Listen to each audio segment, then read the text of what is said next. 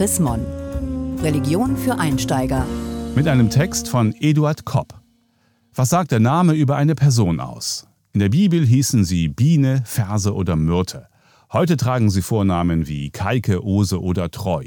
Bei der Benennung ihrer Kinder sind viele Eltern sehr kreativ.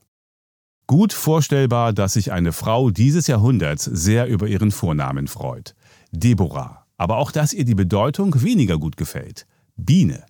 Da stellen sich Assoziationen ein wie Bienenfleiß, nimmermüdes Suchen nach Nektar, ein kurzes, bescheidenes Leben in einem überwiegend weiblichen Volk. Aber der Name kann auch eine ganz andere Bedeutung haben und so einen anderen Klang bekommen. Von einer berühmten Deborah ist in der Bibel die Rede, einer Richterin, Prophetin, der entscheidenden Stütze ihres Volkes in der Zeit der Fremdherrschaft der Kanaaniter. Buch der Richter, Kapitel 4 und 5. Viele Namen aus der Bibel haben einen besonderen moralischen, religiösen oder historischen Sinn. Manche wurden auch nach Lust und Laune vergeben. Esther zum Beispiel, die Myrte. Bei anderen gehen bestimmte Lebenssituationen in den Namen ein. Isaak, Gott brachte jemanden zum Lachen, erhielt seinen Namen, weil seine Eltern Abraham und Sarah lachen mussten, als sie von Gott hörten, dass sie trotz ihres hohen Alters noch ein Kind bekommen würden. Erstes Buch Mose, Kapitel 17, Vers 17. Mose, der Herausgezogene, heißt deshalb so, weil ihn die Tochter des Pharao aus dem Schilfkorb im Wasser zog. Zweites Buch Mose, Kapitel 2, Vers 10. Jakob, Verse, hielt sich bei der Geburt an der Ferse seines Zwillingsbruders Esau fest. Erstes Buch Mose, Kapitel 25, Vers 26. Oft ist es in der Bibel so. Wer jemandem einen Namen gibt, der zeigt damit, dass er Macht hat über ihn. Erstes Buch Mose, Kapitel 32, Vers 29. So wie Gott nach einem nächtlichen Kampf Jakob den Namen Israel gab. Auch ein besiegter König erhielt einen anderen Namen. Zweites Buch Könige, Kapitel 23, Vers 34. Aus Eliakim machte der Pharao Joachim. Ein neuer Name kann auch ein neues Kapitel im Leben des Betroffenen aufschlagen.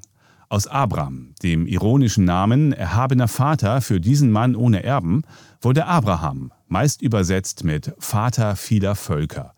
Oder der Name enthält eine Widmung fürs Leben bzw. einen religiösen Wunsch. Hesekiel, Gott stärkt. Jesaja, Jahwe rettet.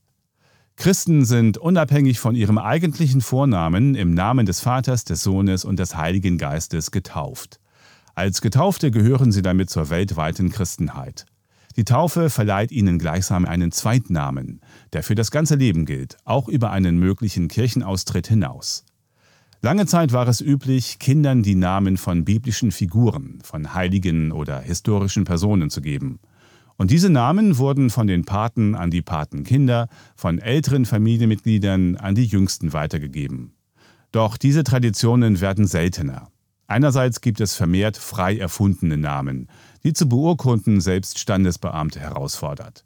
Aus tausend Vornamen wurden innerhalb von fünf Jahrzehnten etwa zehntausend.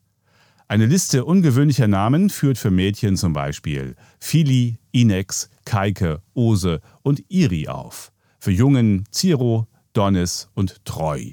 Andererseits hat sich durch die Zuwanderung aus aller Welt die Zahl der hierzulande gängigen Vornamen vergrößert.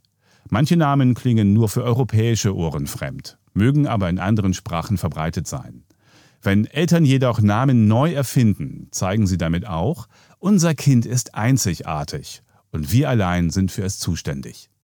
Aber selbst die ungewöhnlichsten Vornamen können Gedankenspiele anstoßen über Lebensziele, Ideale, Wünsche, Glauben. Namen sollen immer gute Perspektiven für das Kind eröffnen. Selbst das deutsche Recht geht davon aus, dass Namen eine Wirkung entfalten. Deshalb untersagt es Namen, die das Kind abwerten oder ihm Nachteile bringen. Ebenso verbietet es Markennamen und Städtenamen. Die traditionellen Namenslisten im Anhang der Familienstammbücher sind überholt und viel zu kurz. Die Kirchen sollten gleichwohl dafür werben, die Erinnerung an vorbildliche Personen aus der Bibel und der Geschichte wachzuhalten. Diese Erinnerungen sind eine wichtige kulturelle Klammer. Gelesen von Hans-Gerd Martens, Februar 2019.